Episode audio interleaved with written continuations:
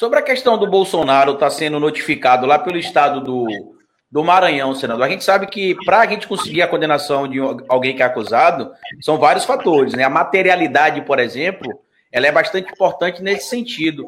E a gente viu que apenas até o momento onde a gente tem notícia, o governador Flávio Dino, através do, do, seu estado, acabou notificando o presidente Bolsonaro. Quando ele teve aqui em Sergipe, por exemplo, para inaugurar a obra do PT, que ele tanto fala que o PT não fez nada, mas veio aqui inaugurar a duplica, um pedaço da duplicação que vai para apropriar, que inaugurou pela metade, como ele fez na Bahia também, inaugurou um pedaço da obra. Inaugurou a termoelétrica também, né, da, da Barra dos Coqueiros, obra que também não tem nada a ver com ele. E ele promoveu a aglomeração, não fez o distanciamento social. E o nosso governador aqui, o Belivaldo Chagas, nada fez. O prefeito de Aracaju também, Edivaldo Nogueira, nada fez. O senhor acha que está faltando também um pouco mais de atitude dos prefeitos e governadores onde o Bolsonaro tem ido desrespeitado os decretos municipais, já que o presidente da República e qualquer outra autoridade precisa ser subordinado às leis, como bem o senhor ressaltou nesse papo aqui hoje já? Eu acho que a leniência no Brasil é uma. A leniência no Brasil é uma doença. Nós somos muito lenientes, muito é, lascivos, né? A gente é muito permissivo isso é uma doença social que a gente precisa, a gente precisa evoluir. Veja, se você chegar, se você, se você é, pegar um carro no Canadá e dirigir e passar da velocidade, o guarda vai parar você e vai dizer, olha, siga, eu não vou lhe multar, não tem problema. Agora, se você for é, pego de novo, você vai ser preso. Acabou a conversa.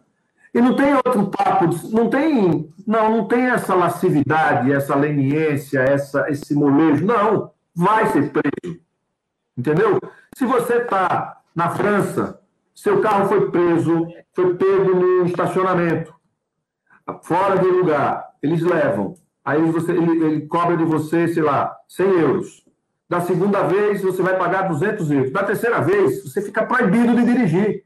Acabou. Não tem conversa. Percebe? Então, no Brasil, a gente tem uma leniência, uma, uma permissividade.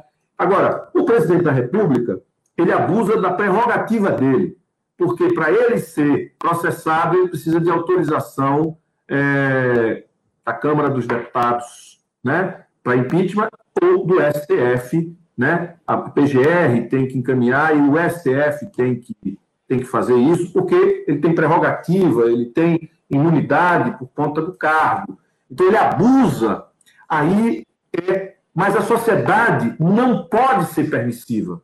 Ele tem que ser, na verdade, cobrado pelo conjunto da sociedade. E às vezes a gente não vê isso na nossa sociedade, essa cobrança firme, essa cobrança, esse enjoo, sabe? Esse enjoo que a gente acha enjoado, que a gente acha é, de, demasiado, isso é fundamental para a gente ser mais civilizado, para a gente evoluir, né? Falta, falta bastante isso na nossa cultura, é, infelizmente. Infelizmente, né?